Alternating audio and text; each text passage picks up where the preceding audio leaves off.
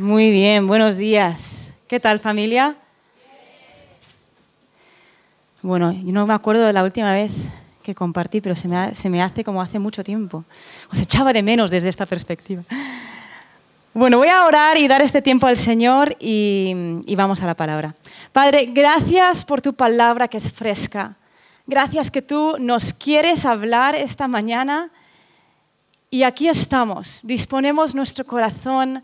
Te pedimos que tú abras nuestros oídos, que abras los ojos de nuestro entendimiento para eh, entender tu palabra, escuchar tu voz y salir de aquí transformados. En el nombre de Jesús. Amén. Amén. Bueno, llevamos varias semanas viendo el tema de vida abundante. Si eres nuevo, amistad, solemos hacer series y estamos en la serie de vida abundante, viendo diferentes aspectos de qué significa vivir una vida abundante. Entonces vamos a empezar con nuestro versículo clave, que es Juan 10:10. 10. No sé si lo tienen por ahí. Ahí está. Dice, el ladrón solo viene para robar y matar y destruir. Yo he venido para que tengan vida y para que la tengan en abundancia. Ahora, este versículo tiene, tiene tanta carne que podemos encontrar solamente en estas palabras, porque no solamente nos habla de lo que Jesús vino a hacer, que es para darnos vida y vida en abundancia, sino que nos explica lo que el diablo está haciendo, ¿verdad? Y cada vez que algo te es robado, cada vez que algo te es destruido, cada vez que algo es matado, puedes saber de dónde viene eso. ¿no? es el ladrón. El ladrón ha venido para matar, robar y destruir en nuestras vidas. Sin embargo, Cristo vino para dar vida y vida en abundancia. En la versión Dios hablado y me gusta porque dice, pero, pero yo he venido. Me, me encantan los peros de Dios en la palabra. ¿no? Cuando lees algo en los salmos y de repente dice, pero tú, pero Dios. ¿no? Pero a pesar de lo que ha sido robado, lo que ha sido matado, lo que ha sido destruido, hay un pero. Y es que Jesús vino para dar vida y vida en abundancia. Ahora, imagínate ser uno de los discípulos cuando Jesús está hablando de esto, cuando Jesús está explicando esto. Los discípulos llevaban ya con Jesús por, lo menos unos meses, si no año, año y medio, ¿no? cuando Jesús les dice esto. Entonces, imagínate haber visto los muertos resucitados, haber escuchado de primera mano las enseñanzas de Jesús, las explicaciones de Jesús, haber visto a leprosos ser sanados, haber visto lo que es materializarse la vida en abundancia. Y de repente Jesús resume, oye, lo que lleváis viendo es vida y vida en abundancia. Es la razón por la cual he venido. Ahora, los discípulos de aquel entonces y todo el pueblo judío llevaban cientos de años esperando la venida del Mesías. Y el pueblo judío se había aprendido cosas específicas que el Mesías haría cuando, cuando, cuando viniese. ¿no? Entonces yo me, los imagino viendo cómo se están enfermos, viendo cómo levantan muertos y estar pensando, ¿será? ¿No? Será más que un profeta, será de verdad el Mesías. ¿no? Y vamos a leer eh, dos de los pasajes más famosos que el pueblo judío se sabría de memoria de pe a pa porque se lo aprendían desde que eran súper pequeñitos. Vamos a Isaías 53 y vamos a leer del 4 al 6. Dice, ciertamente Él llevó nuestras enfermedades y cargó con nuestros dolores. Con todo, nosotros le tuvimos por azotado, por herido de Dios y afligido. Mas Él fue herido por nuestras transgresiones, molido por nuestras iniquidades. El castigo por nuestra paz cayó sobre Él y por sus heridas hemos sido sanados. Todos nosotros nos descarriamos como ovejas, nos apartamos cada cual por su camino, pero el Señor hizo que cayera sobre Él la iniquidad de todos nosotros.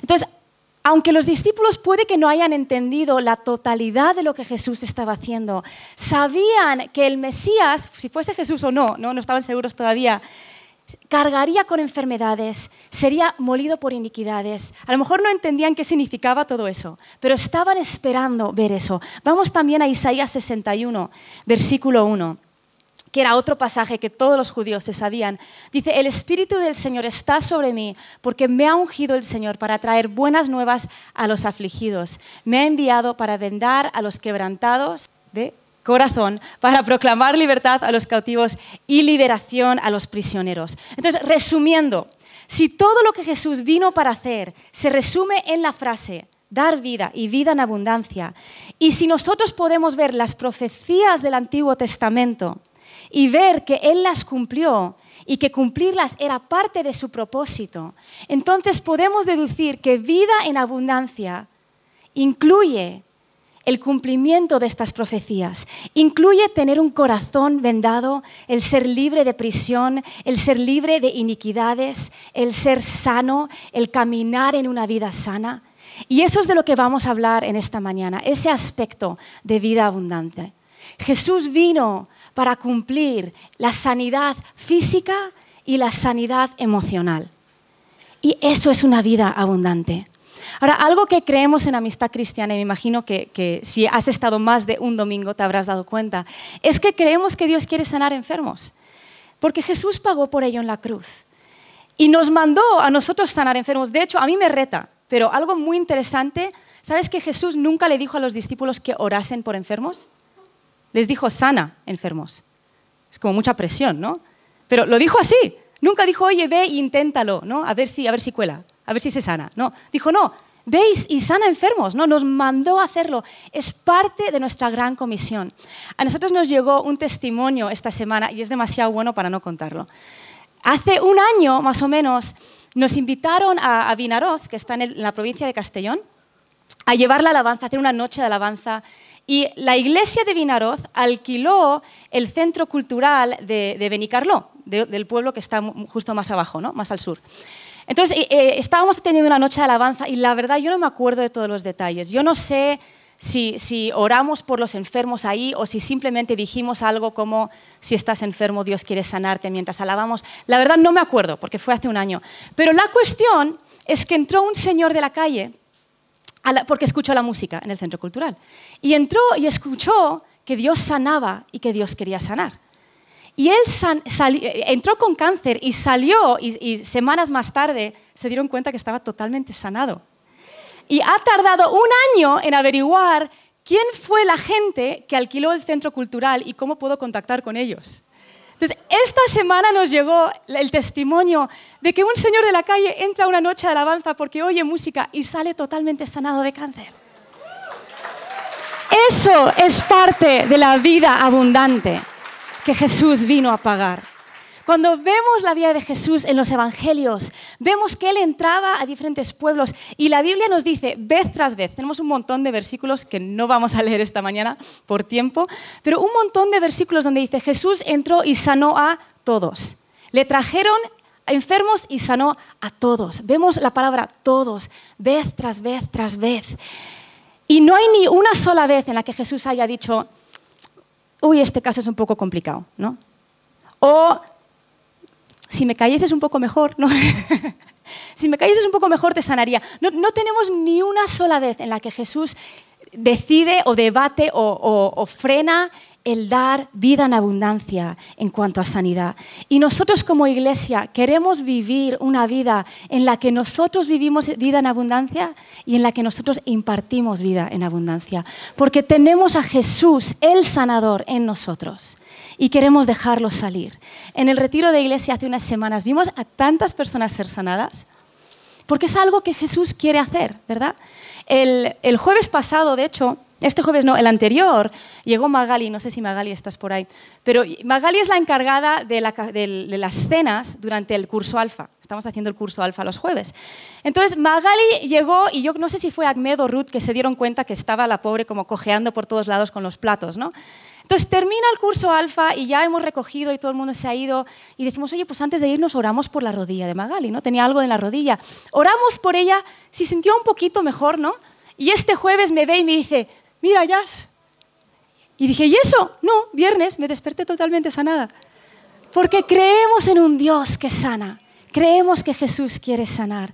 Ahora, a veces se nos ha enseñado a orar o a veces caemos en orar, Señor, sana a esta persona si es que es tu voluntad. Ahora, ¿de dónde hemos aprendido a orar así? La respuesta está, es fácil, ¿no? Hemos aprendido a orar así en el Padre Nuestro, en Mateo 6. Eh, Jesús mismo oró así. pero vamos a leer en contexto que dice Mateo 6, versículos 9 y 10. Dice, vosotros pues orad de esta manera. Padre nuestro que estás en los cielos, santificado sea tu nombre, venga tu reino, aquí está nuestra frase, hágase tu voluntad, pero no es un punto, no es hágase tu voluntad, punto, es, es una coma, hágase tu voluntad, así en la tierra como en el cielo. Entonces tú y yo podemos saber cuál es la voluntad del Padre al mirar el cielo. ¿Hay enfermos en el cielo? No. Entonces podemos orar, Señor, hágase tu voluntad, en este cuerpo como en el cielo. Porque sabemos que fue tu voluntad el llevar, cargar con enfermedades en la cruz. Ahora, ¿hay cosas que no entendemos? Sí, hay cosas que no entendemos. Yo no entiendo por qué estuvimos dos años clamando por Fina, ¿verdad? Y gloria a Dios, Fina está viva, pero fueron dos años de, de quimioterapia, de radioterapia, de luchar, ¿verdad? ¿Y por qué en dos semanas orando por Jessica vimos un milagrazo casi instantáneo, ¿verdad? No lo entendemos. Pero lo que yo no entiendo no debería, no debería de cambiar lo que yo creo acerca de Dios sino que yo baso lo que creo acerca de Dios por lo que yo veo en la palabra y adapto mi vida a lo que veo en la palabra y no intento adaptar la palabra a lo que experimento en mi vida. La palabra es sobre lo que nosotros nos basamos. Jesús vino a dar vida y vida en abundancia. La vida abundante es sanidad física, pero también es sanidad emocional, ¿verdad? Ahora, no hace falta estar vivo mucho tiempo para tener algo de bagaje emocional, ¿no? El diablo vino para matar, robar y destruir y no pierde el tiempo, ¿no? Es como que entra un bebé al mundo y dice, ah, otro, otro al que puedo matar, robar y destruir, ¿no? No pierde el tiempo, desde chiquititos ya ves a gente, ves niños con bagaje emocional, porque no tienen padres perfectos, porque ninguno lo es, porque van al cole donde les hacen bullying o donde simplemente les roban un boli. Es que no, no, no hace falta mucho tiempo en el planeta para tener algo emocional que Dios necesita sanar. Pero la buena noticia es que Jesús quiere dar vida y vida en abundancia. Ahora, nuestro problema más grande en la vida, necesitamos recordar esto, yo me lo recuerdo por lo menos una vez a la semana, ya es mi problema más grande que jamás tendré ya ha sido resuelto. Eso te quita una presión de encima, ¿verdad? Venga lo que venga, si tú le has dado tu vida a Cristo, tu problema más grande, que era tu pecado y tu eternidad, eso ya está. Pero la buena noticia es que Jesús no murió solamente para salvarnos del infierno. Él no piensa, mira, con que vayan al cielo, que se aguanten aquí, ¿no? Sino que Él es un buen padre. Entonces, el problema más grande, primero quita ese problema del medio, ¿no? Dice, vamos a tratar primero con el problema más grande. Vale, ya está resuelta tu eternidad, ya está resuelto tu pecado. Ahora quiero darte no solo vida, sino abundancia. Que tú puedas caminar en una sanidad emocional. El Padre ungió a Jesús para traer buenas nuevas a los afligidos, vendar a los quebrantados de corazón, proclamar libertad a los cautivos, liberación a los prisioneros liberación a los prisioneros. Y hay muchos que vivimos parcialmente libres, ¿no? Dios sana una cosa en tu vida y otra no, ¿verdad? O todavía no. A lo mejor tienes una, cicatriz emocional. A todos nos ha pasado, ¿no? ¿Cuántos habéis estado en alguna, alguna fiesta o cena donde todo el mundo empieza a hablar de sus cicatrices? Como, ah, pues yo cuando me caí de la bicicleta y cinco puntos y luego empieza el otro, ah, pues yo 20 de la moto, ¿no? Todos tenemos esas cicatrices que ya no te duelen. Y de hecho ahora es una historia. Pero hay otras cicatrices que, uy, que no me lo vean, ¿no? Que nadie sepa la historia. Y Jesús quiere sanar hasta tal punto que tú puedas decir, ¿ves? Ya no me duele, no pasa nada. Eso es vida y vida en abundancia. Y a veces vivimos todavía con inseguridades, todavía con espero caer bien, todavía con a este no, sé, no, no, le voy a poder perdonar. No, todas estas cosas que todavía arrastramos, que representan una invitación a una vida completamente abundante. Y quiero leer el Salmo 126 en esta mañana. Dice, cuando el Señor hizo volver a los cautivos de Sión, éramos como los que sueñan. Entonces nuestra boca se llenó de risa y nuestra lengua de gritos de alegría. Entonces dijeron entre las naciones, grandes cosas ha hecho el Señor con ellos. Grandes cosas ha hecho el Señor con nosotros y estamos alegres. Este salmo es lo que llaman los salmos de ascenso. Es uno de los salmos que escribió y que cantó el pueblo de Israel cuando estaban saliendo de 70 años de cautiverio en Babilonia, yendo para Jerusalén. Entonces, imagínate, ¿no? 70 años siendo cautivos por otro, un pueblo extranjero, 70 años criándose y criando a sus hijos en un pueblo extranjero y de repente les dicen, oye, si queréis ser libres, las puertas están abiertas. Entonces empiezan celebrando, no empiezan diciendo, wow, cuando el Señor hizo volver a los cautivos, éramos como los que sueñan, no nos lo podíamos creer. Dice, nuestra boca estaba llena de risa, nuestra lengua de gritos. Y dice, dijeron entre las naciones, o sea, no solamente estaban contentos ellos, sino que la gente alrededor estaba diciendo, wow, lo que Dios ha hecho para estos. ¿no? Y luego dicen, efectivamente, grandes cosas ha hecho el Señor con nosotros. Estamos alegres estaban experimentando la primera probadita de libertad. Vamos a seguir leyendo. De repente, como que cambia el tono de voz, ¿no? Y dice, haz volver, Señor, a nuestros cautivos como las corrientes en el sur. Los que siembran con lágrimas segarán con gritos de júbilo. El que con lágrimas anda llevando la semilla de la siembra, en verdad volverá con gritos de alegría, trayendo sus gavillas.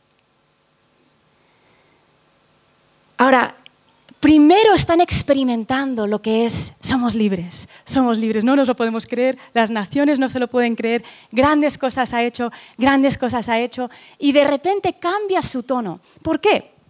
Esto es lo que había sucedido. Habían estado 70 años de cautiverio. Ahora, en 70 años pasan muchas cosas, ¿verdad? Una generación se muere, niños nacen, y el pueblo de Israel había rehecho su vida en Babilonia ya tenían sus casas construidas, ya tenían a, los niños en el cole, ¿no? ya estaban instalados. Y aunque habían escuchado de los abuelos, wow, cómo era ser libre, cómo era ser libre, qué increíble vivir en Jerusalén, qué increíble, lo habían escuchado, se habían criado con ello, pero la mayoría de ellos no lo había vivido. Y cuando les dan la oportunidad de ser libres, solamente una parte del pueblo de Israel escogió volver. Entonces, esta parte que escogió volver está caminando de camino a Jerusalén, diciendo, wow, lo que Dios ha hecho por nosotros, somos libres. Y de repente dicen, pero Señor, haz volver nuestros cautivos. Los que no quieren ser libres, los que han decidido quedarse en Babilonia, haz que sean libres, Señor. Lo que estaban diciendo en nuestro vocabulario es, Señor, termina lo que empezaste. Estoy súper contento por mi libertad de mi pecado. Estoy súper contenta de que sé dónde voy a pasar mi, eternidad. Pero esta cicatriz todavía me duele. Haz volver los cautivos. Termina lo que empezaste, Señor. Y yo quiero preguntar en esta mañana si hemos perseverado con Dios más allá de los primeros frutos de restauración a una restauración completa. ¿Estamos satisfechos con solo llegar a sus pies o hemos perseverado para una vida y vida en abundancia? Cuando los israelitas dijeron, haz volver nuestros cautivos, lo que estaban diciendo era, gracias Dios, pero quiero más. Gracias Dios, pero todavía lucho con depresión. Gracias Dios, pero todavía lucho con inseguridad. Gracias Dios, pero todavía veo a esta persona y tengo un, mal rollo.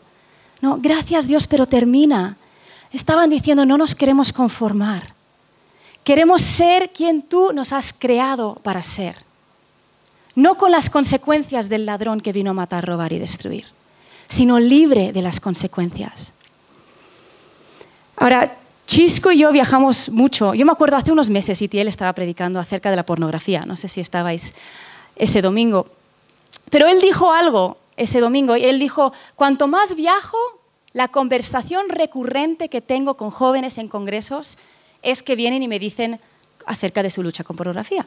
Y cuando él dijo eso me hizo pensar a mí en mis conversaciones recurrentes cuando nosotros viajamos. Porque algo pasa cuando viajas y es que la gente de repente piensa, ay, esta que viene de fuera, le puedo contar mi vida porque no la voy a volver a ver, ¿no? Lo cual entiendo, yo también lo haría. Entonces mucha gente viene a contarte su vida, ¿no? Y, está bien, nos encanta, es parte de la razón por la cual nos gusta viajar, es porque podemos orar por gente y podemos escucharles cuando a lo mejor no se sentirían con libertad de hacerlo en, su círculo, ¿no? Por la razón que sea. Y cuando, cuando Itiel habló de esto, yo pensé, mi conversación más recurrente cuando yo viajo y predico es de las cientos y cientos de chicas que han sido abusadas por tíos, por abuelos, por hermanos, por familiares. Los números son atroces. Yo creo que el día que sea madre voy a ser tan paranoica, yo creo que ni a la iglesia la voy a traer a mis hijos. Porque escuchas tantas historias horribles. ¿Por qué? Porque vivimos en un mundo donde el ladrón vino para matar, robar y destruir. Pero Dios quiere dar vida y vida en abundancia. Murió para sanar a los adictos de la pornografía y murió para sanar a las mujeres abusadas. No que no haya también muchísimos hombres que han sido abusados. Pero Él quiere sanar hasta lo más íntimo de nuestro ser. Y vino para dar vida y vida en abundancia, espíritu, alma y cuerpo. Y espíritu, si tú has dado tu vida a Cristo, ya tienes vida abundante, ¿verdad? Pero quiere dar vida en abundancia alma y cuerpo. El equipo de alabanza puede ir, puede ir saliendo si quiere. Bueno, no, si quiere no. Que salga. ¿Imaginas que no vienen? No, es que no queríamos. Ahora, a veces dejar que Dios sane una herida emocional depende de tu personalidad y de tu tendencia. Hay dos cosas que a lo mejor tienes que hacer. Si tú en esta mañana estás pensando, tengo esta cicatriz que todavía me duele, hay dos cosas que tienes que hacer. A lo mejor tú llevas años escondiendo tu cicatriz.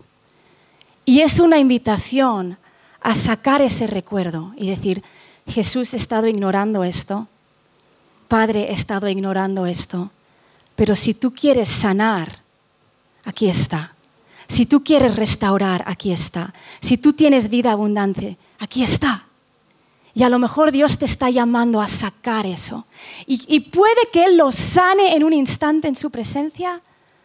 O puede que tengas que contactar con nuestro increíble equipo de consejería. Porque tenemos un equipo increíble. Ahí está Ana, Isabel sentada atrás. No sé si está Rafa por aquí para los chicos. Pero tenemos un equipo de personas que creen que Jesús ha venido a dar vida abundante a tu alma y quieren ayudarte en el proceso si lo necesitas. Ahora, a lo mejor